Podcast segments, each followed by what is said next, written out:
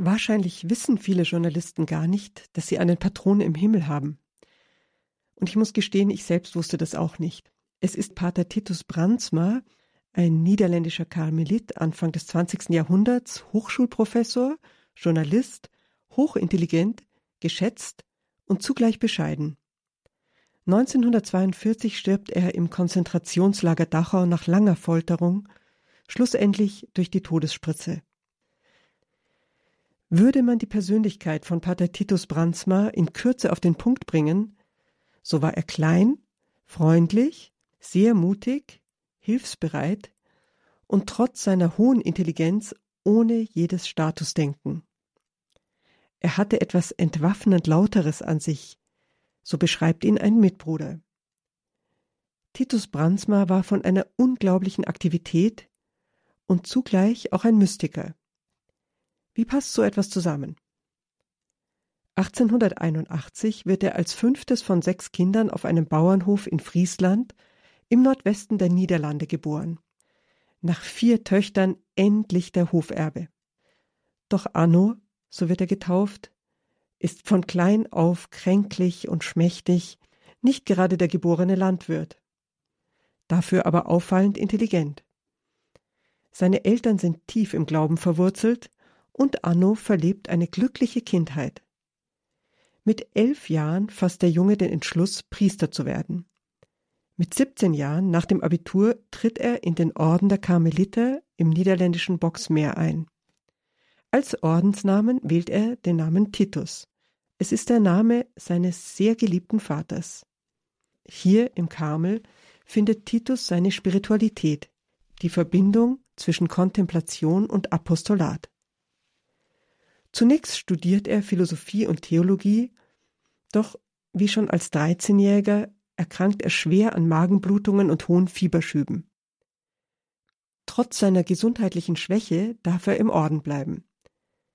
Körperlich stark geschwächt legt Titus Brandsma 1902 die ewigen Gelübde ab. Drei Jahre später folgt die Priesterweihe, schließlich führt sein Studium ihn an die Gregorianer nach Rom. Auch dort wieder ein Zusammenbruch. Er schwebt in akuter Lebensgefahr. Doch er überlebt, macht seinen Doktor in Philosophie, kehrt zurück in die Niederlande und startet dort mit einer ungeheuren Energie durch. Der Karmelitenorden blüht unter ihm auf. Die Zahl der Ordensmitglieder verdoppelt sich und auch die Zahl der Klosterneugründungen steigt.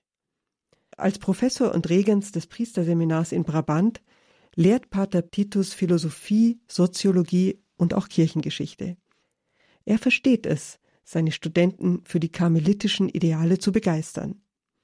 Selbst begeistert ihn vor allem die Mystik der großen Teresa von Avila. Mit drei Mitbrüdern übersetzt er ihr Gesamtwerk ins Niederländische. Ihr berühmtes Gebet Nada te turbe, nicht soll dich ängstigen, wird ihn später in seiner Gefangenschaft stärken. 1923 wird der Pater mit der Nickelbrille Prior des neu gegründeten Karmelklosters in Nimwegen und unterrichtet zugleich an der ebenfalls neu gegründeten Katholischen Universität. Dort wird er später Rektor. Gleichzeitig betreibt er die Restaurierung und Wiedereröffnung der Karmelitenklöster in Mainz und Bamberg. Eine Vortragsreise führt ihn sogar in die USA. Die Vorlesungen von Pater Brandsma sind inzwischen so berühmt, dass auch Studenten aus dem Ausland anreisen zum Beispiel auch Karl Leisner. Trotz seines Bekanntheitsgrads und seiner Umtriebigkeit bleibt Pater Brandsma bodenständig. So sagt er einmal, wir Karmeliter sind nicht dazu berufen, im öffentlichen Leben großartige, auffallende und lebhaft besprochene Dinge zu tun. Das wäre gegen die Einfachheit, die wir praktizieren wollen. Aber es ist doch unsere Pflicht, die gewohnten Dinge in großartiger Weise zu tun. Das heißt, mit einer lauteren Absicht und dem Einsatz unserer ganzen Persönlichkeit. Genau diesen Einsatz seiner ganzen Persönlichkeit zeigt Pater Titus in allem, was er tut, in seinen Forschungen, in der Lehre, als Journalist oder als Seelsorger. Er ist immer mit ganzem Herzen dabei. Die Kraft und auch die Gelassenheit dafür schöpft er aus seiner Liebe zu Christus. Diese spürt er vor allem in der täglichen Morgenmesse. Er sagt, das sind für mich die schönsten Minuten am Tag. inniger mit Gott vereint zu sein, ist unmöglich. Hier schildert der Mystiker in ihm durch, seine Ganzhingabe an Gott. Ohnehin fasziniert von Mystikern, gründet er in Nimwegen das Institut für holländische Mystik. Auch sein eigenes Leben und sein Gebet sind von einer unfassbaren Intensität der Gegenwart Gottes geprägt. Hier erhält er seine Kraft, seine Ausdauer und seine unglaubliche Nächstenliebe. Für Gott und den Menschen da sein, das ist sein Motto. Nun zu seiner Tätigkeit als Journalist. Schon früh beginnt er Artikel zu veröffentlichen. Zunächst kämpft er für die Gleichberechtigung der Katholiken in den Niederlanden sowie für eine gute Journalistenausbildung. Bischof Jan de Jong ernennt ihn 1935 zum geistlichen Leiter des katholischen Journalistenvereins. Es ist die Zeit des aufkommenden Nationalsozialismus.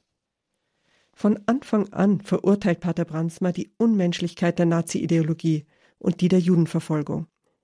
Unermüdlich kämpft er in Vorträgen, Konferenzen und in Zeitungsartikeln gegen die Nazi-Herrschaft. Nach einem Beschluss der holländischen Bischöfe wird Nazi-Mitgliedern sogar die Eucharistie verweigert. Bald schon wird der katholische Journalistenverband verboten. Pater Titus protestiert lautstark gegen die Einschränkungen, ganz nach seinem Motto Wer die Welt für Christus gewinnen möchte, muss mit ihr in Konflikt geraten. Kein Wunder, dass der schmächtige Pater mit der Nickelbrille den Nazis zunehmend ein Dorn im Auge ist. Im Januar 1942 wird er in seinem Kloster in Nimwegen verhaftet, wegen Störung der öffentlichen Ruhe. Trotz seiner angegriffenen Gesundheit wird er ins Gefängnis nach Den Haag gebracht, wo er sieben Wochen lang inhaftiert und verhört wird. Dabei gelingt es ihm, zu jedem freundlich zu sein. Meine Berufung zum Priesteramt hat mir so viel Schönes gebracht, dass ich auch gerne etwas Unangenehmes auf mich nehme, schreibt er in seiner Zelle. Sein Leidensweg ist jedoch vorgezeichnet. Im März wird er auf dem Weg nach Dachau ins Durchgangslager Amersfoort verlegt und schon hier unmenschlichen Grausamkeiten ausgesetzt. Soweit er kann, ermutigt er seine Mitgefangenen, hört die Beichte und tröstet sie. Im Juni 1942 wird Pater Titus, schon stark geschwächt, ins KZ nach Dachau verlegt.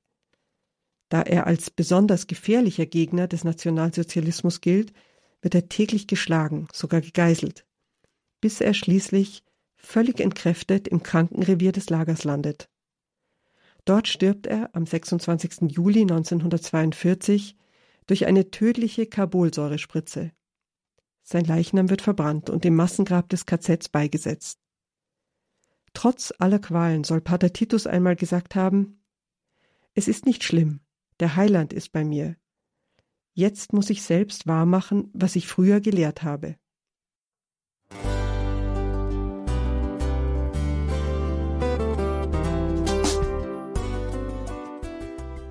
Liebe Zuhörerinnen und Zuhörer, Vielen Dank, dass Sie unser CD- und Podcast-Angebot in Anspruch nehmen. Wir freuen uns, dass unsere Sendungen auf diese Weise verbreitet werden. Dieser Dienst ist für Sie kostenlos. Für uns ist er allerdings mit einem nicht unerheblichen finanziellen Aufwand verbunden.